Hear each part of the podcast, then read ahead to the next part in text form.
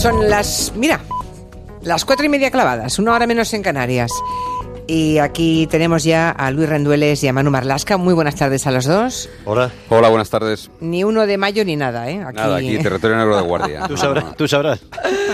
Bueno, pues vamos a hablar de, de las cosas que, mm, que van ocurriendo. Bueno, de eso hablaremos más bien en el tiempo de gabinete. Ahora vamos a hablar de, el pasado miércoles y la audiencia de Pamplona dictando una sentencia que ha provocado pues una oleada de reacciones y que ha cuestionado el tratamiento que da el Código Penal a los delitos contra la libertad sexual. De eso hablamos hoy en Territorio Negro. Ya saben ustedes que los cinco sevillanos, los cinco jóvenes sevillanos, han sido condenados a nueve años de prisión, nueve años de prisión por abuso sexual. Porque fue así como un abuso, como calificó el tribunal, lo que estos cinco individuos le hicieron a una chica madrileña de 18 años en el cubículo de un portal durante los Sanfermines de, del año 2016.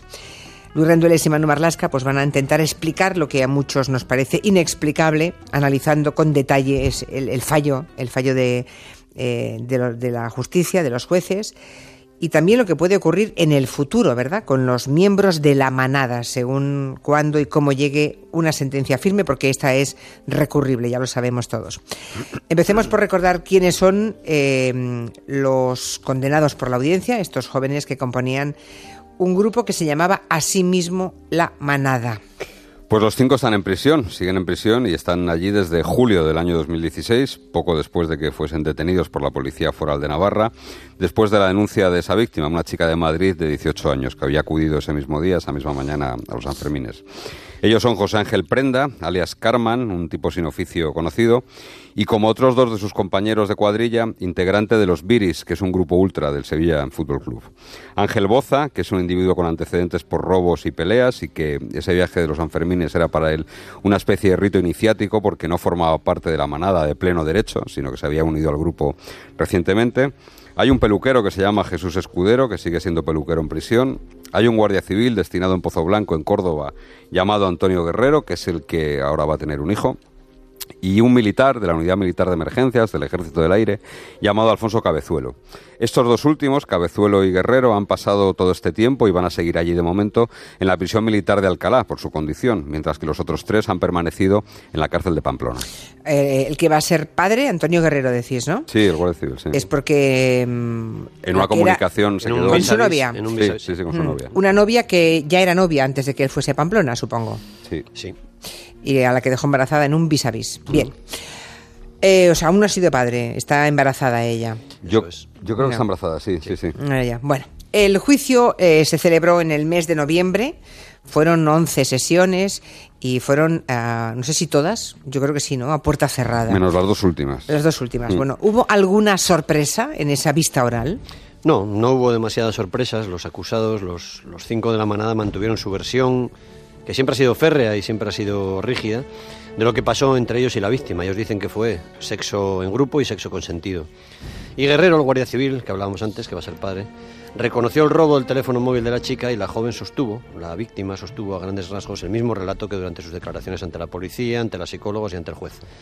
Reconoció que no la golpearon, que no hubo violencia física explícita, admitió que ya se besó una vez con Ángel Boza antes de entrar en el portal y repitió que cuando se quiso dar cuenta de lo que estaba pasando decidió cerrar los ojos y desear con todas sus fuerzas que todo terminara pronto y bien para ella. Los condenados y la denunciante pasaron 19 minutos en ese cubículo, en ese cuarto. 19 minutos. Pónganse en la piel de esa chica, ¿no? 19 minutos uno tras otro. De lo ocurrido allí dentro hay 96 segundos que dos de los acusados, Antonio Guerrero y Alfonso Cabezuelo, grabaron con sus teléfonos móviles, ¿no?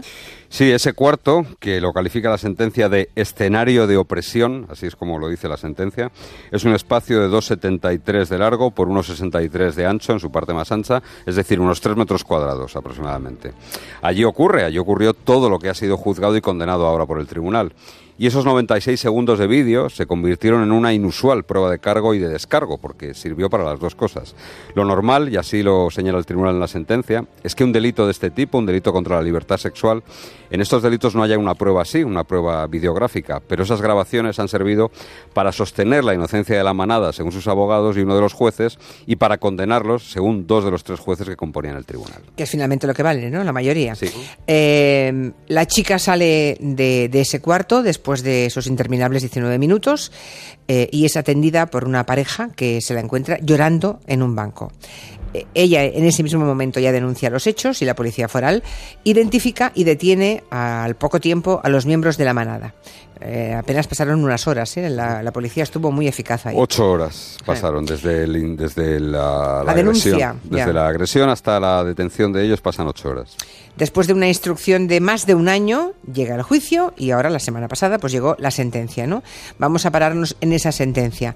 La primera clave que quiero abordar con vosotros es eh, si los jueces han creído a la denunciante, porque se dicen tantas cosas que al final perdemos un poco eh, el hilo argumental. Sí, dos ¿Creyeron de los, a la de denunciante? Jueces, sí, dos de, dos de los tres. tres jueces sí que la han creído totalmente, uno no, luego lo veremos. Pero dos de los tres jueces sí. La, la sentencia dedica casi 40 folios a valorar el testimonio de la víctima y deja totalmente claro que se la creen, que la creen. ¿eh? A ella hay otras más pruebas, pero también a ella. Su testimonio, dice el fallo, satisface los parámetros de credibilidad objetiva, subjetiva y persistencia. Es decir, que salvo pequeñas matizaciones y contradicciones que, por cierto, son normales en una persona que sufre una violación. Y de chica- 18 años. La chica ha sostenido siempre lo mismo, básicamente, sobre lo que ocurrió allí, hasta el punto, por ejemplo, de que en el juicio, cuando ya sabía ella perfectamente que habían sido cinco sus agresores, dijo que ella siempre había pensado que eran cuatro. Imaginemos en qué, en qué estado estaba. ¿eh? Sí, sí. Nada, según el tribunal y pese al esfuerzo de los abogados de las defensas, ha podido hacer tambalear la veracidad del testimonio de esta chica. Y por eso el apartado de hechos probados de la sentencia es casi un calco de las declaraciones de la denunciante. O sea, dan absoluta credibilidad a lo que dice Sí. eh, la víctima. Hablábamos antes de esos vídeos, de esos 96 segundos, ¿no? Un minuto y medio, un poquito más, que grabaron Antonio Guerrero y Alfonso Cabezuelo. Eh, entiendo que el fallo del tribunal también hace mención a esos vídeos, a ese minuto y medio, y que valora lo que se está viendo en esos vídeos. Sí, el análisis de estos siete vídeos, seis de ellos grabados por Guerrero, uno de ellos por Cabezuelo, ocupa una buena parte de los fundamentos jurídicos del fallo, de una larga sentencia. La sentencia que los condena ocupa 134 folios y, y hay una gran parte que está dedicada casi casi a diseccionar esos vídeos. Va describiendo con todo detalle lo que se ve en las imágenes y lo va interpretando. Y gracias a este análisis, los jueces sacan conclusiones que han sido prácticamente definitivas para dictar sentencia. Se leen en esos fundamentos jurídicos cosas como que la denunciante se mantiene durante toda la secuencia con los ojos cerrados. La expresión de su rostro no evoca ninguna distensión. Muestra una actitud de pasividad y sometimiento, como cuando Alfonso Cabezuelo, después de haberla atraído agarrándole del pelo, introduce su pene en la boca de aquella sin exteriorizar ningún signo que nos permita apreciar bienestar, sosiego, comodidad, goce o disfrute de la situación. Al hablar de otro de esos vídeos, el tribunal dice textualmente, este vídeo ilustra bien a las claras la realidad de la situación. Muestra de modo palmario que la denunciante está sometida a la voluntad de los procesados, quienes la utilizan como un mero objeto para satisfacer sobre ella sus instintos sexuales. Y en otro punto de la sentencia se lee, la denunciante en estos dos últimos vídeos está agazapada, acorralada contra la pared por dos de los procesados, expresa gritos que reflejan dolor y no apreciamos ninguna actividad de ella. Estas imágenes evidencian que la denunciante estaba atemorizada y sometida de esta forma a la voluntad de los procesados. Es importante, Julia, que Sí. sepa, sepamos que después de estos dos últimos vídeos donde se la muestra acorralada y agazapada, dejan de grabar. ¿eh? Es decir, eh, solo hemos visto los vídeos que ellos han querido que viéramos. Claro, claro. Ellos, ellos, el- el- el- ya en la instrucción la policía hizo una línea temporal, es decir, colocó en el tiempo los vídeos, los ordenó para, para poder analizarlos con todo detalle. Y es cierto que estos dos últimos es lo último que en lo, de lo que hay constancia. Cuando los vídeos van subiendo en violencia... Cuando Dejan llega- de grabar. eh, exacto, ya no hay vídeos. Sí, sí. Eh, bueno, mantener el tono neutral, que sepáis que me está costando hoy la vida, ¿eh? Bueno. Vale, pero sigo intentándolo. Ah, por tanto, hecho el análisis de esos siete vídeos, de ese poco más de minuto y medio, deja pocas dudas de lo que allí ocurrió. Y lo ocurrido allí es lo que refleja el apartado de hechos probados de la sentencia. ¿Eh? Recuerden, una cría, una joven, solamente los que tienen una, un chico o una chica de 18 años saben que cuando decimos un crío o una cría es que es eso. ¿eh? Hmm, bueno, de 18 años está acorralada, agazapada y sometida. Y el apartado de hechos probados no es eh, algo que no tenga importancia, porque el apartado de hechos probados en una última sentencia en casación no se puede variar. Un tribunal, el Tribunal Supremo, no puede variar los hechos probados que, que, reciba, ¿vale? O sea que es muy importante esto que, que, dice la sentencia. Vamos a leer la parte fundamental de ese apartado de hechos probados, la que recoge lo que ocurre cuando la chica accede a ese cuartucho, ese escenario de opresión, tal y como lo califica. Voy a leer textualmente. La denunciante sintió un intenso agobio y desasosiego que le produjo estupor y que le hizo adoptar una actitud de sometimiento y pasividad, determinándole a hacer lo que los procesados les decían que hiciera, manteniendo la mayor parte del tiempo los ojos cerrados. En concreto, y al menos, la denunciante fue penetrada bucalmente por todos los procesados, vaginalmente por Alfonso Cabezuelo y José Ángel Prenda, este último en dos ocasiones, al igual que Jesús Escudero, quien la penetró una tercera vez por vía anal, llegando a eyacular los dos últimos y sin que ninguno utilizara preservativo. Pues esto es lo que pasó y fíjense que la sentencia señala que al menos al menos, ¿eh? O sea, que pudieron pasar muchas más cosas. Pero eso es lo que judicialmente está probado y se puede demostrar.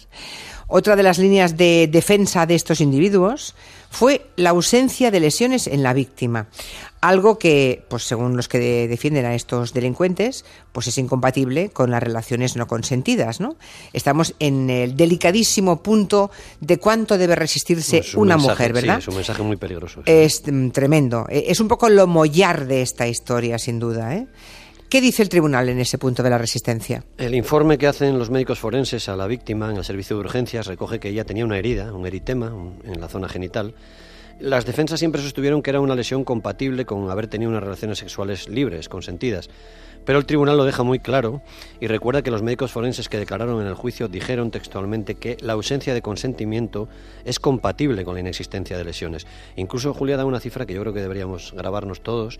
Eh, un porcentaje que algunos aductores sitúan en el 40%, otros en el 50%, pero nunca menos del 30% de víctimas de agresiones sexuales no presentan ningún tipo de lesión, el 30% como mínimo. ¿eh? El 30% como mínimo. Y han sufrido agresiones de verdad. Ya, ya. Pues bien, todos estos hechos probados que no podrá cambiar ahora ningún recurso, ninguno de los tribunales que tiene que verlo, ¿verdad?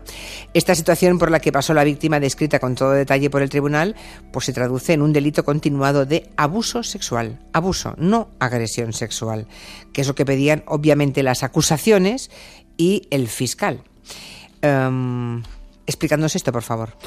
Vamos a ver, antes de entrar en detalle, yo creo que vamos a explicar algo que, es necesario, porque es cierto que hay mucha confusión, que en la calle se oyen muchas cosas, en las redes sociales también, y es importante hacer unas matizaciones previas. En el año 1995, el Código Penal acabó con un término que sigue estando en la calle y que sigue estando en el vocabulario de todos, la violación. La violación es una palabra que ya no existe en nuestro ordenamiento jurídico, ya no hay un delito de violación. Además, se eliminó para dar una mayor protección a las víctimas y esto lo vais a entender, aunque mm, parece contradictorio. Antes solo eran consideradas violadas las mujeres que sufrían un ataque que incluía una penetración. Ahora, sin embargo, los delitos contra la libertad sexual se distinguen solo entre abuso y agresión sexual. En los dos casos puede o no puede haber penetración. Lo que distingue el abuso de la agresión es el uso de violencia o intimidación para lograr el fin, ya sea tocamientos, penetración, cualquier acto que atente contra la libertad sexual de la víctima. Lo que implica la penetración es un agravamiento de la pena. Es decir, y para, para que la gente lo entienda mejor, antes de esta reforma del Código Penal, si alguien te intimidaba con un cuchillo y lo que hacía era pasarse dos horas tocándote, eh, tocándote todas las partes que él quisiera, pero no había ninguna penetración, solo podía ser condenado por abusos, nada más. A partir de esta reforma del Código Penal, eso sería una agresión sexual en toda regla. Bien, por tanto, se distingue entre abuso sexual y agresión sexual. La palabra, por tanto, violación ha salido del ámbito jurídico, aunque sigue siendo una, una, expresión eh, que utilizamos todos en la calle, ¿no? En el caso de la manada, el fiscal y las acusaciones particulares pedían 18 años de cárcel para cada uno de, los cinco tipos eh, acusados por agresión sexual, ¿no? Pero resulta que el tribunal decidió no condenar por este delito, después de describir todo lo que nos habéis vuelto a leer hoy, ¿verdad? Pues no condenan por el delito de agresión sexual, sino por abuso sexual. O sea, que el tribunal, en su mayoría, no ve en el comportamiento de los jóvenes ni violencia ni intimidación. Esta es la parte más complicada, ¿no? Y es la base de la sentencia y según los jueces ellos dicen que lo tienen claro, ¿no? Dicen que las acusaciones no han probado el empleo de un medio físico para doblegar la voluntad de la denunciante, que implica una agresión real más o menos violenta, o por medio de golpes, empujones, desgarros, es decir, fuerza eficaz y suficiente para vencer la voluntad de la denunciante y obligarla a realizar actos de naturaleza sexual. O sea, para los dos jueces que han eh, visto culpabilidad en los acusados, digamos, por, lo que han sido condenados, en esos dos jueces, sin embargo, no ven violencia en la situación que habéis descrito antes, ¿no? No ven violencia porque dicen que no ha habido ni golpes, ni desgarros, ni empujones. O sea, que no, solamente no ven violencia física, sino que tampoco sus señorías han visto intimidación. Eso los dos que condenan, ¿eh? Luego hablaremos del tercero. Son un juez, Raquel Fernandino y Francisco Cobo, los dos jueces que condenan. Eh, y la palabra intimidación, yo creo que va a ser la clave de los recursos que ya se han anunciado, ¿no? Eso, ahí sí que va a estar la, la sustancia de todos esos recursos. Los hechos probados descritos sí pueden interpretarse como una situación en la que hubo intimidación. Y además, esto no es que lo digamos nosotros, sino que lo hemos consultado con juristas y ellos con ese relato de hechos probados, el otro día lo decían, Expediente Marlasca, por ejemplo, el juez Vázquez Taín decía que él con ese relato de hechos probados hubiese condenado a por una agresión porque sí que ve intimidación. Sin embargo, los jueces, eh, Raquel Fernandino y, y Francisco Cobo, aclaran que la intimidación ha sido definida muy claramente en las sentencias del Tribunal Supremo, es decir, en la jurisprudencia, y la definen como eh, la amenaza o el anuncio de un mal grave, futuro y verosímil si la víctima no accede a participar en una determinada acción sexual.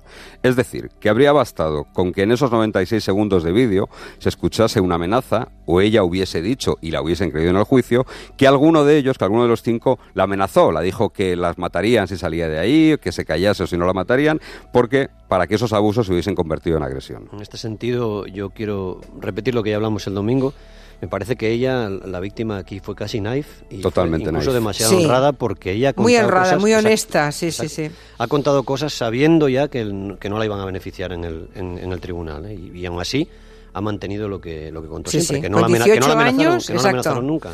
Ella podía haber dicho simplemente que la habían amenazado y la condena sería otra. ¿eh? Bueno, los miembros de la manada han sido condenados en esta primera instancia por abusos continuados sexuales porque, leemos textualmente, los hechos que declaramos probados configuran una situación en la que los procesados conformaron de modo voluntario una situación de preeminencia sobre la denunciante, que les generó una posición privilegiada sobre ella, abusando de la superioridad así constituida para presionarla e impedir que tomara una decisión libre. Es decir, habrían sido condenados a una pena muy similar si se hubiesen aprovechado la situación generada por una chica que hubiese bebido tanto alcohol que, por ejemplo, no pudiese reaccionar físicamente ante una situación parecida. Eso es. Ya. Bueno, la sentencia ya es de difícil digestión, aunque recordemos, han sido condenados a nueve años de cárcel, ¿verdad? Pero lo que ya resulta insoportable es el voto particular del magistrado Ricardo González González, donde sus dos compañeros vieron o han visto un delito de abusos, donde mucha gente y desde luego otros juristas han visto claramente una agresión. Este juez no ve nada, solamente ve una relación libre y consentida con holgorio entre adultos. A ver, el juez Ricardo González emitió un voto particular, que es una sentencia alternativa. Esto lo permite nuestro ordenamiento jurídico. Cuando en la sala los, hay alguien, una voz discordante, puede el plasmar esa sentencia. En otros ordenamientos esto no se hace, sino que simplemente se emite una sentencia, que es la de la mayoría. ¿no?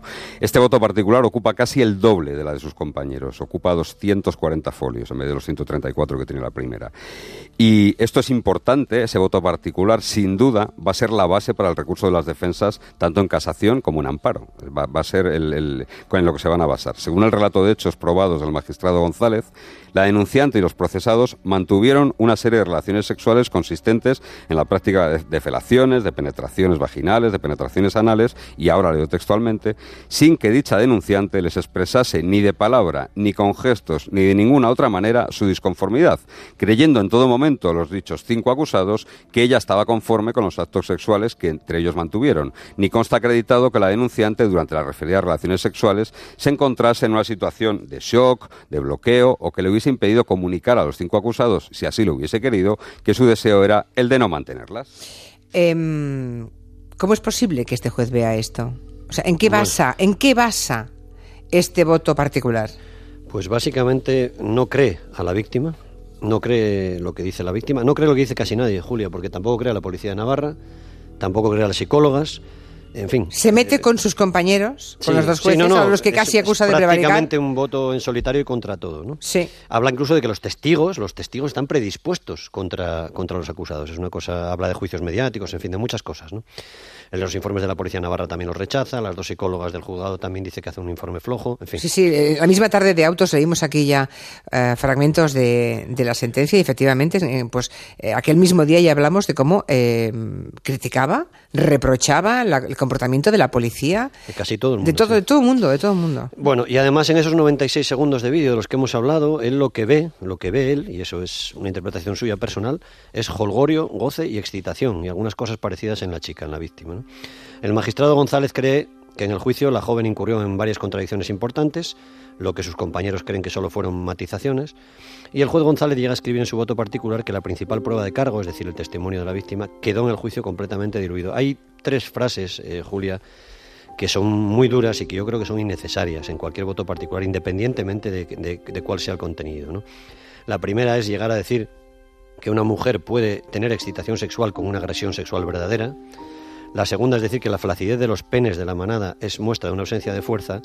Y la tercera, que era totalmente innecesaria, era decir que la chica se inició en el sexo a los 16 años. Sí, porque... Esos tres detalles son ya una muestra de una falta total de empatía con... Y además eh, no eran necesarios esos, esos detalles que decía Luis para lo que es fundamental, porque él, este, este juez, eh, Ricardo González, lo que hace es, intenta demostrar en esos más de 200 folios que nada en el juicio ha podido hacer tambalear la presunción de inocencia de los cinco acusados. Y, y, pensemos una cosa, hay un principio básico de nuestro derecho que dice que la carga de la prueba la tiene que llevar la acusación y que uno parte desde un banquillo, pero parte con la presunción de inocencia. Para el juez, el juez lo que dice es que de todo lo visto en el juicio, él no encuentra uh -huh. la forma de hacer tambalear esa presunción independiente, de inocencia. Independientemente del contenido de lo que él opine, que bueno, eh, nos puede parecer una cosa u otra, yo creo que es excesivo completamente hacia la víctima. Lo, Absolutamente. Lo, los, los, entrecomillados. Que a mí, ponen. sinceramente, lo de los penes flácidos de los miembros de la manada y a, a mí eso mm, quiero decir que me deja indiferente. No, pero Julia dice que eso es una muestra de ausencia de fuerza en la sí, relación. Sí, sí, ¿eh? Quiero no, decirte, no. es una prueba más de la absolución. Sí, sí, sí, sí, no, exacto. Pero que diga que, pero que diga uh, que una mujer agredida sexualmente puede llegar a la excitación, me parece que no tengo suficiente con la palabra ignorancia, me parece maldad. Y además sobra, que, quiero decir, para su argumento jurídico no le hace falta eso, no le hace falta, no hacía falta ver excitación. La siguiente, la Ignorancia y maldad. Ignorancia la siguiente reflexión maldad. es que esa persona es juez. ¿eh? No sí, es sí, claro, claro. Ni, ni no, no, taxista, no, ni está, bombero, exacto, ni... no, Claro. exactamente. No es un señor que en una taberna, que en la barra de un bar dice cuatro cosas. Y por cierto, respecto a esa polémica que desató ayer eh, Catalá, el ministro Sí. de Justicia, eh, yo llevo preguntando desde ayer. ¿Y qué? Y llevo hablando con personas que conocen a, a- a este juez de Navarra y no hay nada. No hay nada que aparentemente le inhabilite, porque yo pregunté incluso por sus creencias religiosas, por su ideología política, por si ha tenido algún problema, eh, bueno, algún problema personal o algún problema eh, mental, para entendernos, Sí. que le convierta en inhábil para dictar sentencias y nadie, nadie, nadie me ha sabido decir que haya ningún problema de este tipo. Más allá de la sentencia en cuestión. Hay un asunto aquí ¿Quieres que, decir? que da para otros territorios, que es, ya lo denunciaba Bonifacio de la Cuadra hace muchos años en el país y se denunció varias veces, los jueces españoles no pasan pruebas de control de, de trastornos mentales ni de salud mental, a diferencia en otros países. No hay revisiones y hay muy, muy poquito control a los, a los jueces españoles en general disciplinario. Muy Sí, creo que es interesante eh, que aportemos eso y veremos eh, finalmente qué, qué es lo que ocurre, ¿no? Aunque el cierre de filas de todos los actores jurídicos Claro. es muy curioso que se haya producido precisamente con este asunto. Bueno, pasó en el caso Mariluz también, ahí hay un- es un mundo complicado, ¿eh? entrar ahí es un mundo complicado. Ya, ya, ya, ya. Sí, sí, no, no, pero me refiero a que todos han pedido la dimisión del ministro, ¿eh? Sí, sí. Quiero decir, bueno, cosa que no han tor- la hecho. torpeza del ministro quizás sea una buena cortina para... Mm, Sí, bueno, eh, con el ministro sí, Para eso ya nos metemos otro día, Claro, ¿no? claro. O también hoy, pero una cosa no quita la otra, ¿eh? Eso es. Es que hasta ahora, por lo visto, todos los actores jurídicos no han encontrado nada para pedir unánimemente la dimisión del ministro, un señor que ha sido reprobado por la mayoría del Congreso de los Diputados. Qué casualidad. Oye, mirando al futuro, ¿ahora qué va a pasar? Porque, de acuerdo, el- la sentencia no es firme, ah, No. todavía hay dos instancias para, para recurrir, Mm. pero eh, como oigo por ahí todo tipo de versiones, que pueden salir dentro de No, no, no. en no, Twitter, no. en las redes, se habréis visto. Sí. En seis meses pueden salir. Bueno, si ya, no hay pero- sentencia firme, si se retrasa el, el TSJ De Navarra. Su abogado Contadnos. puede pedirlo. Su abogado. Su abogado puede pedirlo y de hecho va a pedir la libertad eh, a, la, a la espera de los recursos, ¿no? Pero, pero esto sería justicia express, que en España desde luego no tenemos justicia express precisamente. Todas las partes han anunciado que van a presentar recursos al TSJ, las dos acusaciones populares, la acusación particular, las defensas también. Va a haber tres magistrados que van a decidir sobre esos recursos. En el TSJ. Sí, en el de TSJ, Navarra. Sí, Mm. y, y aquí los plazos nos estamos yendo ya a cinco o seis meses, más o menos. Si alguna de las partes, que así será seguro, no le convence la nueva decisión del TSJ, va a ser el Supremo, cinco jueces del Supremo, los que fallen finalmente.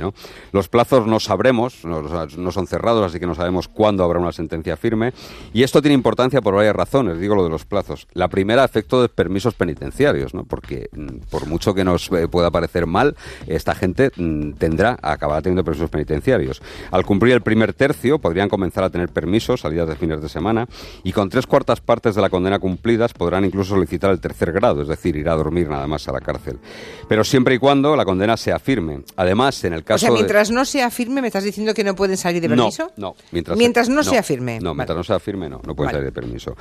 Y además, en el caso de Guerrero y Cabezuelo, el guardia militar, eh, su procedimiento de expulsión, tanto del ejército como de la Guardia Civil, correrá, empezará a correr cuando la sentencia sea firme. Serán expulsados sin ningún género de dudas. Pero hay que esperar a que la sentencia sea firme, ¿no? Entonces. tienen, tienen pendiente el asunto de Pozo Blanco con es. otro abuso a una chica en un coche. Eso es. Que está siendo Cuatro de ellos, cuatro de los cinco. Cuatro de los cinco, eso Mm, sí. Por cierto, em, el guardia civil y el militar están en una cárcel militar. En Sí, el momento en que la sen- en, la- en el momento en que la sentencia sea firme, les pasan a una cárcel. Cuando sean expulsados de sus. Sí, que coincidirá con la sentencia firme, serán expulsados. Se dará de baja del contrato, que es como se llama en el, en el caso del militar del Ejército del Aire, y se le expulsará de la Guardia Civil a la Guardia Civil y pasarán a una prisión ordinaria. Sí. De momento seguimos pagándoles entre todos el 75% de su sueldo, ¿verdad? No es exacto, ¿eh? esa cifra, el 65% de su sueldo. Cual la suspensión lleva aparejada eh, suspensión de empleo, pero también de sueldo, y no es tanto lo que cobran. ¿eh? Bueno, pero cobran más de la mitad, yo creo. Sí, algo más de la mitad. Sí. sí. Mm. O sea que estamos ahí en el. Vale, de acuerdo. Es que no sabía la cifra exacta, por eso lo preguntaba. Muy bien, pues. Gracias, Luis Rendueles y Manu Marlasca. Gracias. Adiós. Hasta la Hasta semana que viene.